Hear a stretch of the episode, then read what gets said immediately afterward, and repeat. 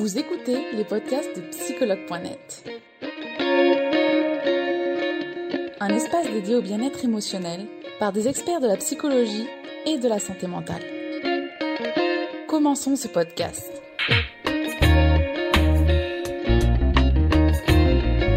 Bonjour Benjamin, est-ce que tu m'entends bien? Bonjour Charlotte, très bien. Et toi, est-ce que tu m'entends? Super, génial. Donc, euh, je te remercie euh, d'avoir accepté ce direct avec nous. Je suis ravie de, faire ce premier direct avec toi. Euh, aujourd'hui, donc, on va parler de la faim émotionnelle.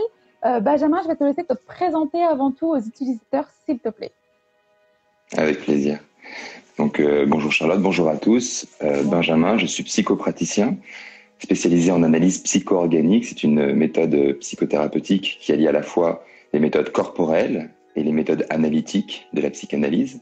Et je reçois euh, sur Paris, dans le 11e arrondissement, et à Champs-sur-Marne, actuellement en téléconsultation aussi avec la période. D'accord, c'est vrai que c'est bien de le, préciser. Merci Benjamin euh, de t'être présenté. Euh, du coup, venons-en directement au sujet qui est la faim émotionnelle. Est-ce que tu peux nous dire justement ce qu'appelle-t-on la faim émotionnelle? Bien sûr. Alors, je trouve que la faim émotionnelle porte très bien son nom parce que justement la faim émotionnelle, c'est la capacité finalement de manger ses émotions. Lorsque on n'est pas en capacité d'accueillir ces émotions, de pouvoir les vivre et les exprimer, il va, il va se jouer ce symptôme qu'on peut mettre dans les troubles alimentaires, où on va manger pour calmer l'angoisse, apaiser, on va se servir de la nourriture comme un doudou. Mais il est important de rappeler que tout ce qui concerne les troubles alimentaires, c'est d'abord et avant tout un trouble émotionnel. Donc la faim émotionnelle porte très bien son nom. C'est vrai, c'est vrai. Euh, du coup, comment on reconnaît cette faim émotionnelle? Alors, il y a plusieurs facteurs euh, pour pouvoir euh, se percevoir qu'on a, a, un souci autour de la nourriture. C'est quand on va peut-être manger sans la sensation de faim lorsqu'on va avoir un rapport à la nourriture de façon compulsive, c'est-à-dire qu'on ne peut pas s'empêcher euh, de manger, ou par exemple quand on n'a pas envie de penser. C'est une façon de fuir finalement une situation qui nous est insupportable. Euh, on va manger de façon compulsive. Souvent, ça peut être devant la télé. On va utiliser la nourriture en fait pour s'anesthésier finalement. C'est un peu de l'automédication.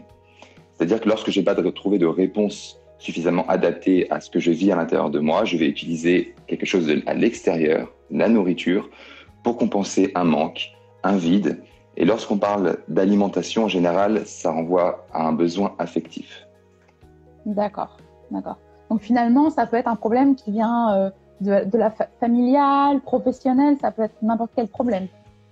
Exactement, ça peut être un Vraiment, c'est polyfactoriel. C'est lorsqu'on parle de symptômes, parce que c'est ça fait partie des symptômes, il faut toujours prendre en considération le facteur génétique, le facteur environnemental, le facteur expérience, s'il y a eu des traumas, des abus. Et c'est ce travail thérapeutique qui va permettre finalement de pouvoir euh, détisser ce qui se cache derrière le symptôme et derrière cette compulsion alimentaire. D'accord. Merci Benjamin pour cette précision. Euh, du coup, à partir de quand Du coup, à partir de quand il faut vraiment commencer à s'inquiéter? Alors, alors, on a tous un peu ce rapport. Enfin, je veux dire, on a tous un rapport régressif avec la nourriture. Euh, ça nous renvoie à quelque chose de bon. En fait, finalement, ça nous renvoie au côté très archaïque du petit bébé qui cherche le sein de maman, qui va retrouver la sécurité ontologique.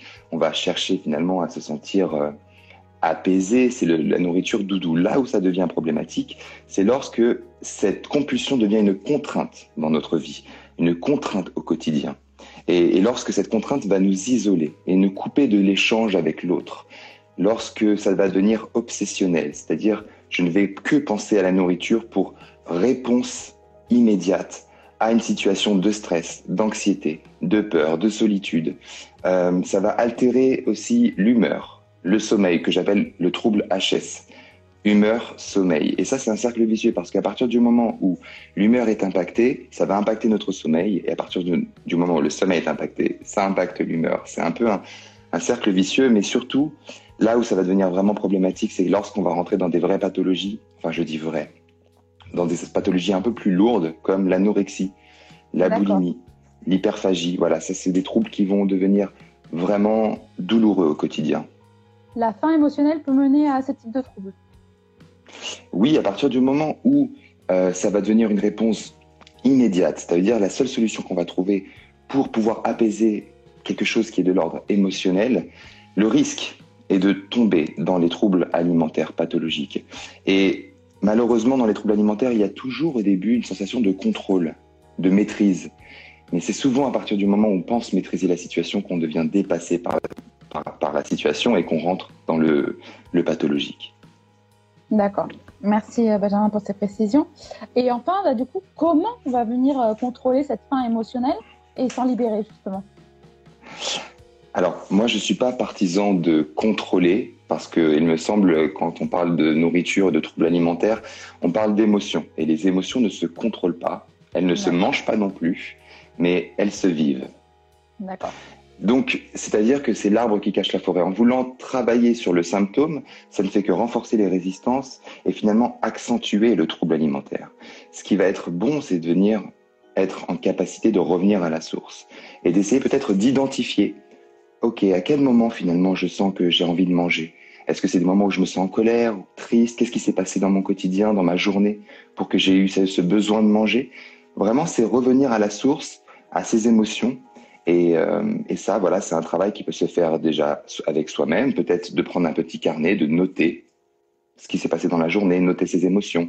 Et lorsque ça devient vraiment très contraignant, je ne peux que vous inviter à vous orienter vers euh, un professionnel pour vous accompagner et surtout parce que le problème, la problématique des troubles alimentaires, c'est que ça renforce l'isolement et la solitude.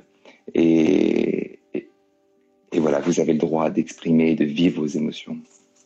Est-ce qu'il y a, du coup, est-ce que Benjamin, est-ce qu'il y a des thérapeutes spécialisés à ce niveau-là? Alors oui, il y a, enfin, il y a des thérapeutes, euh, il me semble, qui sont spécialisés dans les troubles du comportement alimentaire. Et d'ailleurs, bon, bah, j'en profite, j'en fais partie. Euh, je me suis spécialisé euh, particulièrement sur l'accompagnement des troubles alimentaires. Et, euh, et, oui, il y a des thérapeutes spécialisés pour ça. Après, lorsqu'on parle des émotions, j'ai envie de dire, faites-vous confiance, allez vers un thérapeute en qui vous vous avez confiance, là où vous vous sentez en sécurité, c'est ça la priorité. Peu importe la méthode, trouvez l'espace qui vous correspond. D'accord. Merci pour ces conseils, Benjamin. On va passer à une seconde partie.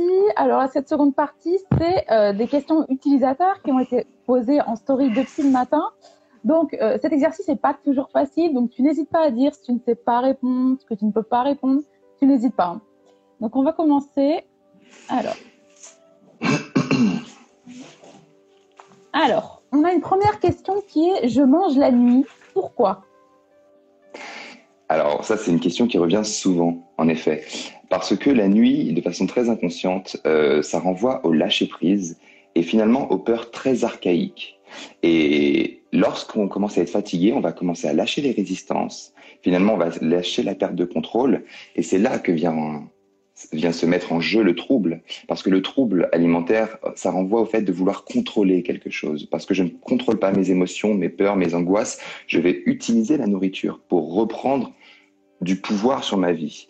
Et oui, la nuit, c'est propice au lâcher-prise et aux peurs archaïques, et donc... Euh, voilà, moi je vous invite peut-être comme méthode à bah, identifier que c'est OK, que la nuit, s'il y a des peurs qui arrivent, et peut-être prendre un petit thé, prendre un, trouver une forme de relaxation, trouver un rituel peut-être qui puisse vous apaiser. D'accord, merci. Alors, on va regarder une autre question. Euh, alors, est-ce que cela peut arriver à un enfant de 5 ans et pour quelles raisons Alors oui, il y a eu pas mal d'expériences et d'études sur les troubles alimentaires. Euh, alors, la faim émotionnelle à 5 ans, je ne sais pas parce qu'il y a une forme de, d'action euh, consciente de vouloir prendre de la nourriture. Mais euh, en effet, les troubles alimentaires peuvent commencer de façon très précoce, même parfois de façon euh, euh vraiment après, après, après la, naissance de l'enfant, où on va se rendre compte qu'il y a un trouble au, niveau de la nourriture, qu'il va y avoir des complexités pour ingurgiter le lait, recracher le lait. Ça peut commencer vraiment des précoces, il peut y en avoir de façon très archaïque, même parfois ça peut être euh, intra-utérin.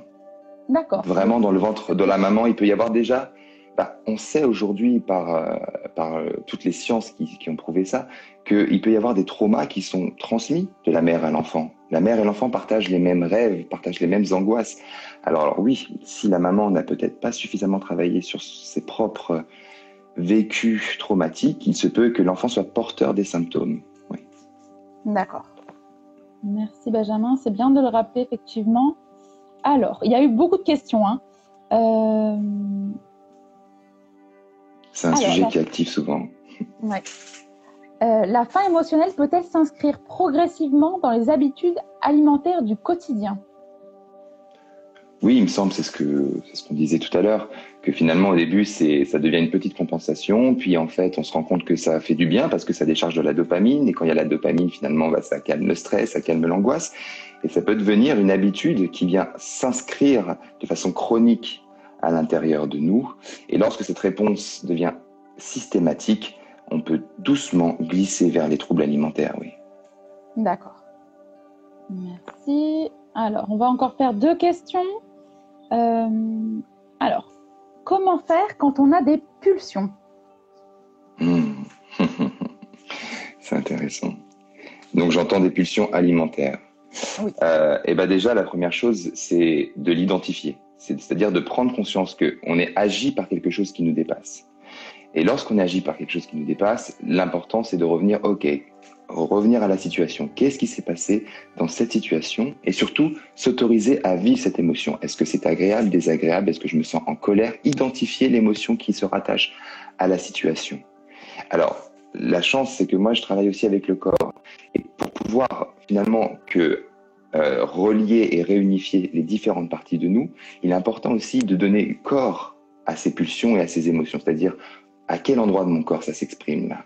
Et finalement, comment est-ce que je peux donner la possibilité à cette expression de se vivre? Parce que tout ce qui est contenu, ça ne cesse de s'activer à l'intérieur de nous. D'accord. Merci Benjamin. Allez, on va faire une dernière question. C'est pas évident de choisir honnêtement parce qu'il y en a beaucoup. Euh,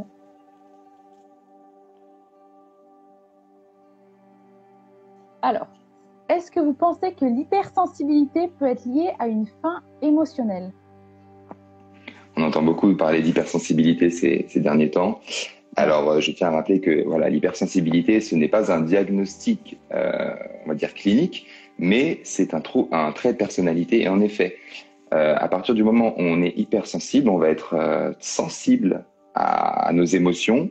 Et lorsqu'on n'est pas en capacité de gérer, en tout cas d'appréhender nos émotions, en effet, on va trouver euh, finalement des, des, des conduites adaptatives euh, et ça va se décliner sous forme d'addiction. Donc ça peut être la nourriture, ça peut être les jeux, ça va être tout ce que je vais utiliser finalement pour fu- me fuir moi-même, fuir mes émotions et calmer l'angoisse. D'accord. Bah, merci beaucoup, Benjamin. Finalement, c'est passé euh, très vite, j'ai l'impression. Il y a encore des personnes. Il y a encore des personnes qui demandent en ligne, donc si tu fais vraiment des consultations en ligne, tu, tu me valides ça. hein. Oui, bien sûr. Voilà, donc oui, oui, Benjamin fait bien des consultations en ligne, il le rappelle. Je pense que les personnes avaient loupé euh, le début du direct. Donc, euh, je te remercie beaucoup, Benjamin, d'avoir été présent pour le direct, d'avoir répondu à toutes nos questions. Et j'espère bah, une prochaine. Oui, à très bientôt. Merci à vous. Merci pour votre temps. Merci, Et à très Benjamin. bientôt. Une belle soirée à toi. Merci. Au revoir. Très belle soirée. Au revoir. Merci. Espérons que vous avez aimé le podcast d'aujourd'hui.